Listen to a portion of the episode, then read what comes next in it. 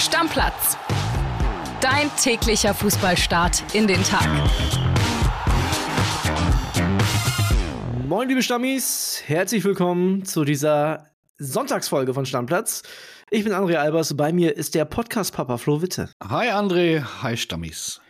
Wir sprechen über das Länderspiel, was wir gestern in Berlin hatten. Deutschland gegen die Türkei. Am Ende gewinnen die Türken das Ding mit 3 zu 2. In Berlin war ein gefühltes Heimspiel. Gehen wir gleich noch drauf ein. Ich würde sagen, Flo, erstmal hören wir den Kollegen Heiko Niederer, denn der war im Stadion vor Ort. Servus aus dem Berliner Olympiastadion, wo gerade die letzten Sekunden des Länderspiels Deutschland gegen die Türkei laufen. Ja, und die Türken feiern hier ein echtes Volksfest, denn es steht tatsächlich 3 zu 2 für die Türkei. Ähm, und die türkischen Fans gehen natürlich total ab hier auf den Rängen, feiern das Ganze als ob sie fast schon die EM gewonnen hätten. Ist ja auch klar, äh, die können sich freuen, haben gegen Deutschland gewonnen. Fürs deutsche Team ist das natürlich ein herber Dämpfer, das muss man ganz klar sagen. Erstes äh, Heimspiel von Julian Nagelsmann und damit auch die erste Pleite nach den guten Anfängen äh, in der USA mit den Spielen gegen USA und Mexiko. Gibt es jetzt also die erste Niederlage und ganz ehrlich, da müssen wir uns auch wieder ja, ein bisschen EM-Sorgen machen. Der große Fokus diese Woche sollte ja auf der Defensivarbeit, auf der Abwehr liegen. Und wenn man jetzt drei Tore gegen die Türkei kriegt, dann ist das natürlich wieder, ja, nicht gut. Und jetzt ist übrigens gerade der Abruf gekommen. Wir hören hier den Jubel. Also, Pleite für Deutschland. Äh, wir müssen uns tatsächlich ein bisschen Sorgen machen. Das war nicht gut. Und äh, ja, jetzt müssen wir hoffen, dass wir zumindest in Österreich kommende Woche einen Sieg holen, damit es ja, mit ein bisschen Euphorie ins EM-Jahr geht, äh, weil momentan ist die so sicherlich nicht zu erreichen. Und die erhoffen wir uns ja natürlich alle für das Sommermärchen. Aber ja, im Moment sieht es ehrlich gesagt nicht so richtig nach Sommermärchen aus. Oder was denkt ihr? Ciao, ciao aus Berlin. Was wir denken, Flo, sagen wir jetzt noch nicht, denn ich habe auch noch einen kleinen Aufruf gemacht bei WhatsApp und habe gesagt, liebe Stammis, was denkt ihr eigentlich zu dem Spiel? Ne? Und du kannst dir ja vorstellen, nach einer Niederlage der deutschen Mannschaft, direkt nach Abpfiff, die äh, Emotionen waren da und gingen jetzt nicht zwingend nur in Richtung, wir werden Europameister. Okay, ich bin gespannt. auch da hören wir noch mal kurz rein. Also mir war von Anfang an klar, dass wir das Spiel verlieren. Wer freiwillig in einem Heimspiel sich zu einem Auswärtsspiel begibt, also gegen die Türkei in Berlin, ist selber schuld, muss bestraft werden. Und so haben sie auch gespielt und verdient verloren. Alles beim Alten, würde ich sagen. Unsere Defensive war mal wieder katastrophal. Und ich dachte auch, das Experimentieren hört endlich auf. Nee, dann stellt man halt einen Harvards links hinten rein. Unsere Doppelsechs mit Kimmich und Gönogan hat mal wieder nicht harmoniert, aber das war ja schon immer so. Ich weiß nicht, wann das endlich mal ein Trainer auch sieht. Und ja, unsere Offensive ist eigentlich so unser einziger Lichtblick, aber das war heute auch einfach viel zu wenig. Stark angefangen, stark nachgelassen, bodenlos mal wieder. Ja, natürlich extrem nervige Niederlage. Trotz alledem bringt es überhaupt nichts, jetzt wie so viele wieder gefrustet einfach nur auf die deutsche Nationalmannschaft draufzuhauen, weil das kann jeder und das bringt aber auch überhaupt nichts. Also nichts verändert. Zwei Tore schießen, drei Tore bekommen defensiv wackelig ohne Ende. Man merkt, dass Trapp nicht das Niveau von Ter Stegen und Neuer hat. Es graut einen vor daheim. Mit der Abwehr ist bei der Europameisterschaft kein Blumentopf zu gewinnen. Für mich gehört der Rüdiger überhaupt nicht in die Nationalmannschaft. Völlig überheblich und äh, mittlerweile auch mit viel zu vielen Fehlern. Also da muss Nagelsmann eine ganz andere Abwehr aufbieten. Sané nichts, Kimmich nichts. Also das war einfach mal komplett gar nichts. Und das gegen eine vermeintliche B11. Also da werden die sich noch ordentlich strecken müssen. Komplette Enttäuschung. Ja, Flo, da war der Frust groß bei den Stammis. Womit fangen wir an? Da gibt es ja eine Menge zu besprechen. Ich würde gerne mit dem etwas Positiven anfangen wollen. Okay, dann mach mal. Also ich glaube, erstmal muss man sagen, ich bin das erste Mal überhaupt ein bisschen in EM-Stimmung gekommen volles Olympiastadion, lautes Olympiastadion, leider nicht von den deutschen Fans. Und ich habe zumindest in der zweiten Halbzeit auch eine deutsche Mannschaft gesehen und eine türkische Mannschaft das ganze Spiel über, die dieses Spiel auf jeden Fall beide gewinnen wollten, beziehungsweise die deutsche Mannschaft wollte es dann auf keinen Fall mehr verlieren. Das war kein Freundschaftsspielcharakter mehr. Die Türken haben sogar auf Zeit gespielt in einem Testspiel, habe ich auch selten erlebt. Von daher, da hat man mal so ein bisschen gespürt, was da auf einen zukommen kann und dann vielleicht doch auch noch mit deutscher Freude, wenn die deutsche Mannschaft sich verbessert. Das war meine positive Erkenntnis des Abends. Das miese Petern überlasse ich jetzt erstmal dir. Oh, will ich gar nicht. Äh, du weißt ja, ich bin großer Fan von Julian Nagelsmann. Ich habe mir den hinterher bei den Kollegen von RTL noch angeguckt und er hat ja wieder sehr viele äh, schlaue Sachen gesagt und vor allem Sachen gesagt, die jeder verstehen kann. Und ich finde es, davon bin ich wirklich begeistert, dass der Bundestrainer, auch wenn das Ergebnis jetzt nicht passt und einige sagen werden, ja, da kannst ja begeistert sein, wenn wir jetzt in der Vorrunde wieder ausscheiden, aber dass der Bundestrainer endlich mal erklärt, was passiert. Das fängt ja bei diesen Videos an, warum nominiere ich wen? Und auch gestern. Gestern sagt er so einen Satz wie, wir müssen auf das gleiche emotionale Level wie unsere Gegner kommen. Emotionsniveau. Ich habe ein neues Wort gelernt. Ich habe es mir extra aufgeschrieben. Genau. Und dann wird sich diese individuelle Qualität jedes Mal durchsetzen. Und er hat recht. Natürlich hat er recht. Wenn unsere Jungs genauso heiß gewesen wären, was natürlich aber auch zu seiner Aufgabe gehört, das gehört auch mit zur Wahrheit, aber wenn unsere Jungs genauso heiß gewesen wären wie die Türken, hätten wir gestern gewonnen. Ja, mir ist das aufgefallen, das ganze Spiel über, also wirklich vor allem in der ersten Halbzeit. Ich wusste, bis Nagelsmann gesprochen hat, noch nicht, dass es dieses Wort Emotionsniveau gibt, aber ich habe es die ganze Zeit gesehen, ohne zu wissen, dass es das ist. Die Türken wollten das, die hatten die berühmten Messer zwischen den Zähnen und da spielen halt auch die Fans eine Rolle. Man kann über das Pfeifen die ganze Zeit denken, was ja, man will. Das ja. ist natürlich so ein bisschen südeuropäische Fußball-Fankultur grundsätzlich zu pfeifen. Einfach egal, gegen wen es geht.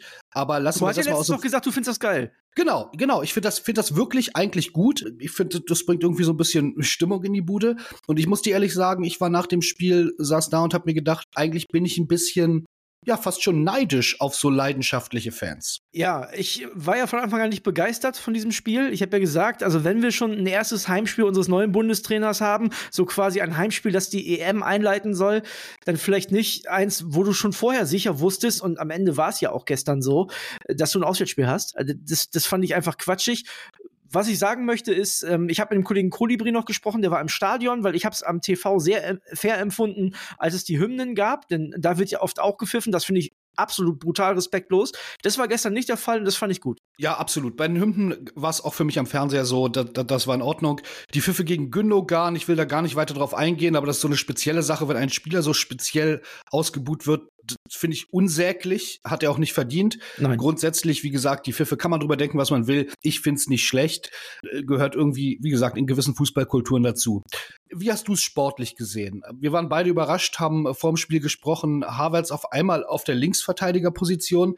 Ich habe erst mal gedacht, kein ganz unsmarter Move von Nagelsmann. Wenn du es nämlich wirklich schaffst, einen Spieler mit dieser offensiven Qualität, und davon haben wir ja eine ganze Menge, als quasi Bonus aufs Feld zu bekommen, ohne irgendeinen anderen guten Offensivspieler runternehmen zu müssen, weil du ihn auf die Linksverteidigerposition stellst, wenn das hinten halbwegs funktioniert, dann ist es natürlich eigentlich schon fast ein Scoop. Naja, Nagelsmann äh, versucht es ja auch mit einer Dreierkette. Das heißt, eigentlich sind es ja fast schon linke und rechte Mittelfeldspieler auf den Außenbahnen, muss man sagen.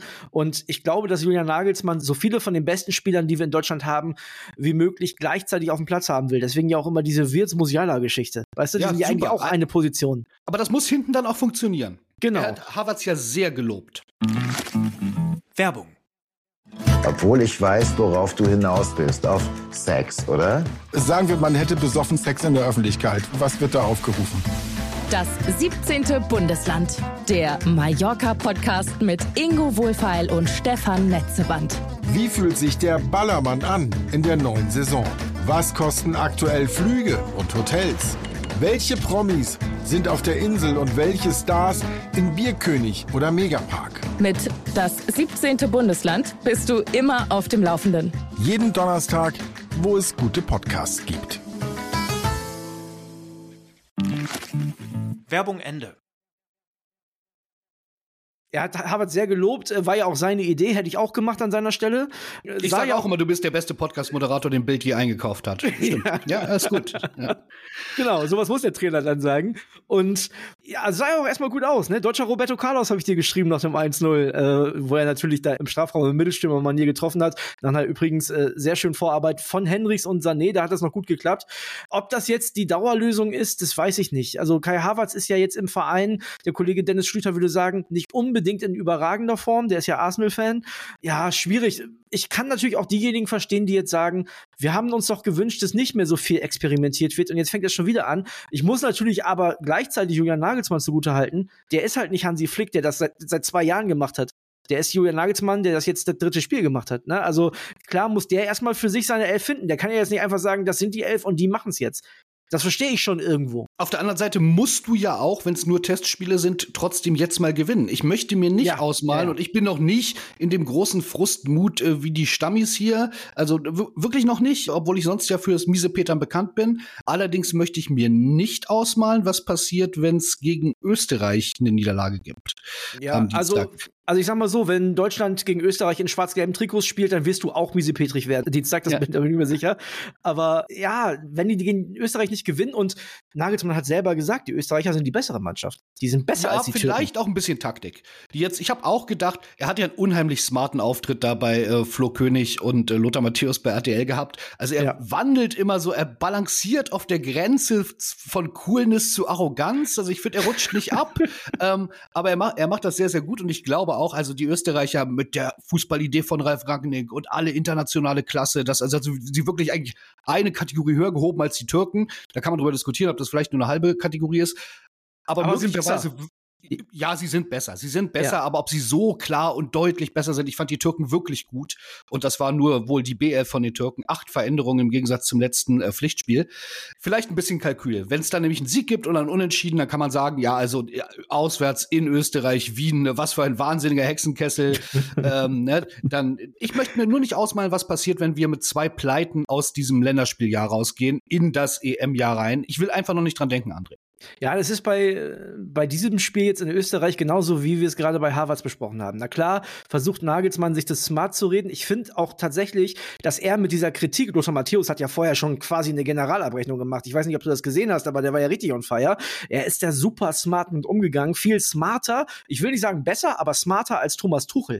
So, wie er dann Lothar Matthäus versucht zu erklären, warum es egal ist, ob du ein 4-2-3 einspielst oder nicht, das fand ich Weltklasse. Also, ich fand es wirklich lustig, weil Lothar Matthäus Steiniger hat genickt. Ja, mh, hm, ja, ja, ist halt schwierig, wenn du kurz vorher gesagt hast, ja, nee, ja, Deutschland muss 4-2-3 spielen mit Doppel-6 und, ne? Und Nagelsmann sagt, ja, wir können ja mal die Grundordnung durchgehen. Ich fand es sehr, sehr lustig, sehr amüsant und du hast recht, fast schon ein bisschen abgehoben, vor allen Dingen dann, wenn du am Ende das Spiel nicht gewinnst. Genau, wir halten fest, Julian Nagelsmann ist ein offenbar hervorragender Theoretiker, kommt super im TV rüber, war wieder klasse angezogen, dunkler Rolli, Jacket drüber, stehe ich drauf. er, es, er muss es jetzt nur noch schaffen, dass seine Spieler das auch umsetzen, was ja. er offenbar äh, verstanden hat.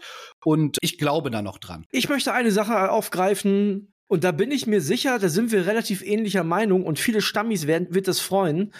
Kimmich Gündogan wird für die Europameisterschaft nicht funktionieren. Das hat schon jemand gesagt, gerade bei den Stammis. Ich bin davon auch überzeugt, denn Kimmich wird hier und da mal als klarer Sechser gesehen, sieht sich selbst auch als der, ist er aber nicht. Ist er nicht. Er ist dafür auch viel zu, ich sag mal in Anführungszeichen, aktiv. Aktiv auch im Offensivspiel. Wir brauchen eigentlich jemanden, wie zum Beispiel den Pascal Groß, der, der wirklich aufräumt, der den Laden dicht macht. Ja, die weibliche Stammi, da gibt's vielleicht gar keine Form von, ich weiß es gar nicht. Auf jeden Fall, die junge Dame äh, hat es ja gerade gesagt, das funktioniert nicht auf der Doppelsechs. Lothar Matthäus hat's gesagt, das funktioniert nicht auf der Doppelsechs gemeinsam, weil, weil sie sich so ähnlich, sind. Genau. Mhm. Ich bin sehr gespannt, wie er das auflöst. Gündogan ist ja auch, ich meine, der ist der Kapitän, den, den wird er jetzt nicht mehr auf die Bank setzen. Der äh, wird spielen, also das Fass macht er sich nicht auf. Ähm, Kimmich, was passiert haben wir gelesen bei uns, ne? Zuletzt Kimmich, soll der große Plan sein auf der Sechs? Auf der Sechs, nicht als Rechtsverteidiger. Das ist, wie löst man das auf? Also ich glaube, es gab jetzt genug Beispiele, dass es auf der Doppelsechs gemeinsam nicht funktioniert. Ich glaube schon, dass wir es gegen Österreich nicht mehr sehen werden. Meinst du? Ich glaube, da wird sich was ändern. Ich, ich fand das so offensichtlich heute. Also ich verstehe vielleicht was von Fußball, aber ich bin kein großer Taktikguru und Analytiker, der sofort auf so eine Elf drauf guckt und sieht, ah, das funktioniert aber nicht. Aber ich finde, das war wirklich offensichtlich. Unsere Doppelsechs war wie nicht existent, weil es halt zwei Spieler sind, die sehr ähnlich sind. Ich kann mir das nicht vorstellen das Problem für Kimmich könnte halt dann so ein bisschen sein, wenn Nagelsmann an seiner Dreierkette festhalten möchte, was ich mir vorstellen kann, dann sehe ich den gar nicht. Also wenn er nicht auf der 6 spielt, weil diese rechts ich sag mal in Anführungszeichen, Außenverteidiger, fast Mittelfeldposition, die wird dann sicherlich ein offensiverer Spieler mit mehr Tempo bekleiden. Muss es Sané ja. ist es momentan. Also sorry. Genau, und Gündogan, wie gesagt, er ist Kapitän, den setzt du eigentlich nicht auf die Bank. Und ähm, auch wenn er, und so fair muss man auch sein, auch gegenüber Josh Kimmich, der Gündogan im Deutschland-Trikot nie der Gündogan ist, der bei der besten Vereinsmannschaft der Welt der Chef auf dem Feld ist und äh, auch die Bände getragen hat. Also äh, ich weiß es nicht. Es ist äh, komisch, dass, wir, dass die Doppelsechs, wo wir eigentlich immer gut waren und super aufgestellt waren und ja auch jetzt nominell Weltklasse-Spieler haben, irgendwie offenbar so eine Problemposition ist. Ja, das Ding ist auch, ich bin auch weit weg davon, äh, Joshua Kimmich bashen zu wollen, weil ich halt auch finde, dass es ein, ein internationaler Klassespieler ist, eigentlich sogar ein Weltklassespieler ist.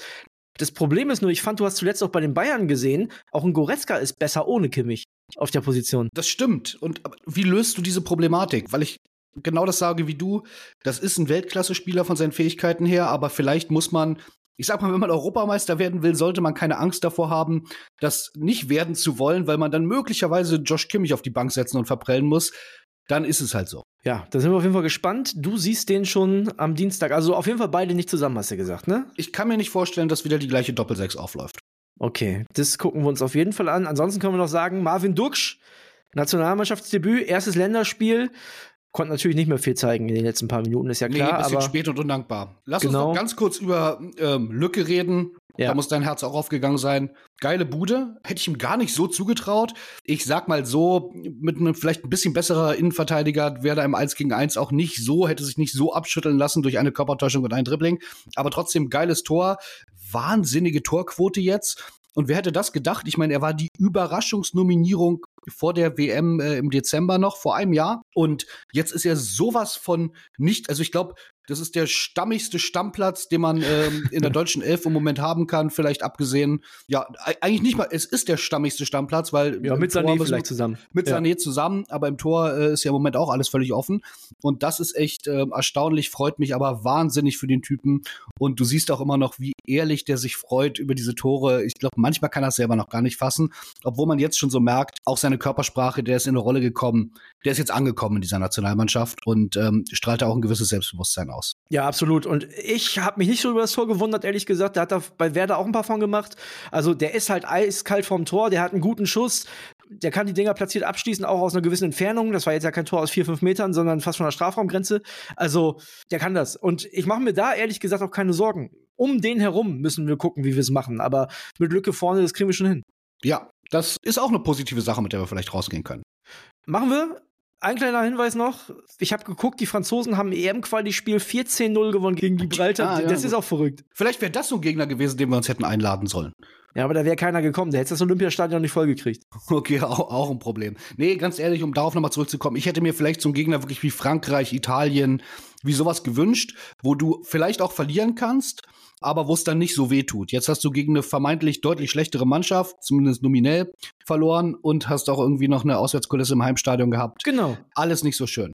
Das, und wir haben sie ja fast schon ein bisschen herbeigeschworen. Ne? Worst case, spielst zu Hause, hast aber ein Auswärtsspiel und verlierst auch noch gegen eine Mannschaft, wo du denkst, boah, eigentlich müsstest du die schlagen. Ja, ärgerlich. Ja, äh, du hast es gesagt, als dieser Termin bekannt gegeben wurde, hast du, glaube ich, gesagt, wer denkt sich denn sowas aus? Ja. Ja, jetzt aber Mund abputzen, weiter. Ich will wirklich dieses zarte Pflänzchen der Euphorie und Hoffnung, obwohl eine richtige Euphorie war es noch nicht, aber der Hoffnung wirklich jetzt nicht äh, schon zuschütten. Äh, ich möchte erstmal das Spiel am Dienstag in Wien abwarten und dann können wir vielleicht ein bisschen mehr bashen. Halbfinale 24, wir sind dabei. Du Ich glaubst mich. noch dran. Deckel drauf. Bis dann. Alles klar. Deckel drauf, macht's gut. Tschüss. Stammplatz. Dein täglicher Fußballstart in den Tag.